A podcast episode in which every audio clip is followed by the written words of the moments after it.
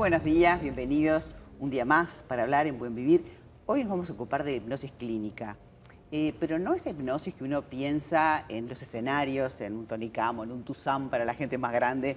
Vamos a hablar de algo científico, que es una herramienta terapéutica increíble, y vamos a hablar con una persona que se formó en Estados Unidos, la doctora Alejandra Ascensión, bienvenida, ella es pediatra, es codirectora del Centro de Hipnosis Clínica del Uruguay, o sea que además de, de aplicar este método en niños, tiene un equipo multidisciplinario para adultos y forman inclusive, pero siempre enfocado a gente eh, vinculada a la, de la salud. exactamente. Exacto. Bueno, María, gracias por la invitación. No, me encanta hablar de este tema porque para mucha gente es una novedad. Dice, bueno, pero ¿qué, qué puede hacer la medicina con la hipnosis. Es algo muy antiguo, ¿no? Sí, totalmente, totalmente.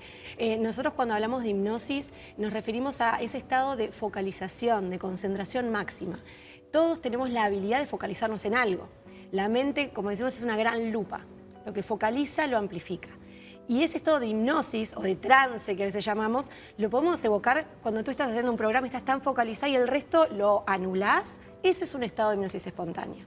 No es ese estado que uno piensa, el péndulo, claro. y el control. Una de las cosas que la gente tiene un poco de miedo en decir, bueno, este, si me presto para un proceso de hipnosis, van a hacerme tomar helados, hacer pavadas, el ridículo, ¿no? Porque viste que está como todo ese, mundo ahí alrededor. Esa es la hipnosis show. Es lo que vemos en los shows de magia o en los shows donde eh, cacareamos como gallinas o vas a comer algo y es una cebolla.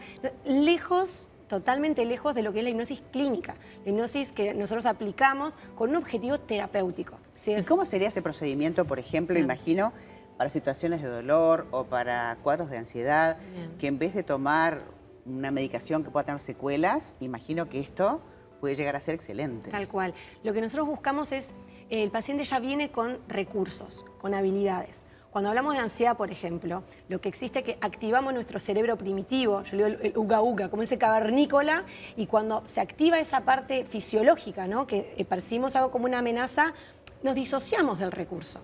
¿Cuántas veces estamos tan estresados que dónde están los lentes y los tengo en mi cabeza o tengo las llaves en la mano. O percibir las cosas con un grado totalmente alterado. Total. En definitiva es eso. Entonces cuando entrenamos a la persona, le enseñamos técnicas, porque toda hipnosis es auto-hipnosis. Yo te voy a enseñar, yo soy tu guía, tu coach. Yo no tengo ningún poder mágico sobre ti. Tiene que haber como ese vínculo terapéutico con el cual yo voy a enseñarte una herramienta que tú después la vas a utilizar la vas a replicar si el objetivo es reducir la ansiedad, es controlar, disminuir el dolor. Yo veo niños con bueno, con lo que fue la pandemia, trastornos por ansiedad, insomnio, fobia escolar, de esos que me, volver a la escuela ya implica un estrés y activamos nuestro sistema primitivo y evitamos. Entonces, qué difícil que es para un niño, para una, para una familia.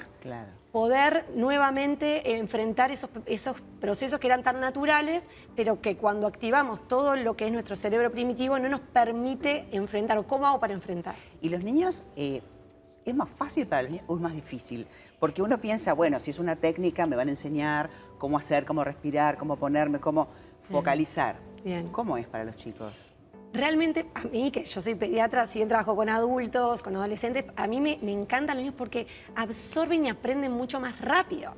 Esa neuroplasticidad que en el juego, claro, no es como en los adultos que tenemos como algo más formal, entonces estás con ojos cerrados, en un sillón, cómodo. En los niños es mucho de, estar, eh, trabajamos mucho con hipnosis conversacional, ¿no? A través de sus que para un niño debe ser, perdón, para un niño debe ser difícil decir, cerrar los ojos. Me estoy perdiendo de todo lo que puedo observar con los ojos, ¿no? Igual, yo cada vez me sorprendo más porque los niños generan ese estado de, absorción, es mucho más corto el, el, spam de atención, pero logran focalizarse, por ejemplo, en la respiración, en ese estado de relajación. Tengo niños con trastornos por ansiedad, con dolor, con migrañas, con dolor abdominal, que realmente cuando conectan con esa habilidad de focalizarse, por ejemplo, en la respiración, rápidamente eh, lo, replican porque es algo que, ah, esto es lo que estaba buscando. Este tipo de técnica evidentemente te empodera para poder enfrentarte a un mundo que para ellos es cada vez más complicado. Por eso nos parecía tan lindo este, poder tener a Alejandra para contarles, inclusive para los adultos también. O sea, hay un equipo multidisciplinario, inclusive la gente que que tuvo Paresme, que tuvo el tema con el COVID, ¿no? El de, perder el olfato. Ese tipo de cosas también se pueden es trabajar. Brutal. Es que la, hipnosis clínica tiene tantas aplicaciones ¿no? Porque nosotros tenemos que evocar el recurso, por ejemplo, para las parosmias, las personas ya sabían, tienen una- un archivo de la memoria donde saben qué aroma, qué gusto, es Claro. reactivarlo. Ves un limón y olés el limón. Tal cual, tal cual. Me tal encantó. cual. Sí, sí, sí. Me encantó. Te vamos cual. a invitar para seguir hablando Por de diferentes favor. temas porque son varias las patologías que Sí, atiende Total, y seguramente las soluciones más, más cortas. sí, totalmente. Alejandra, muchas gracias. Muchas gracias, María, por Un invitarme. placer.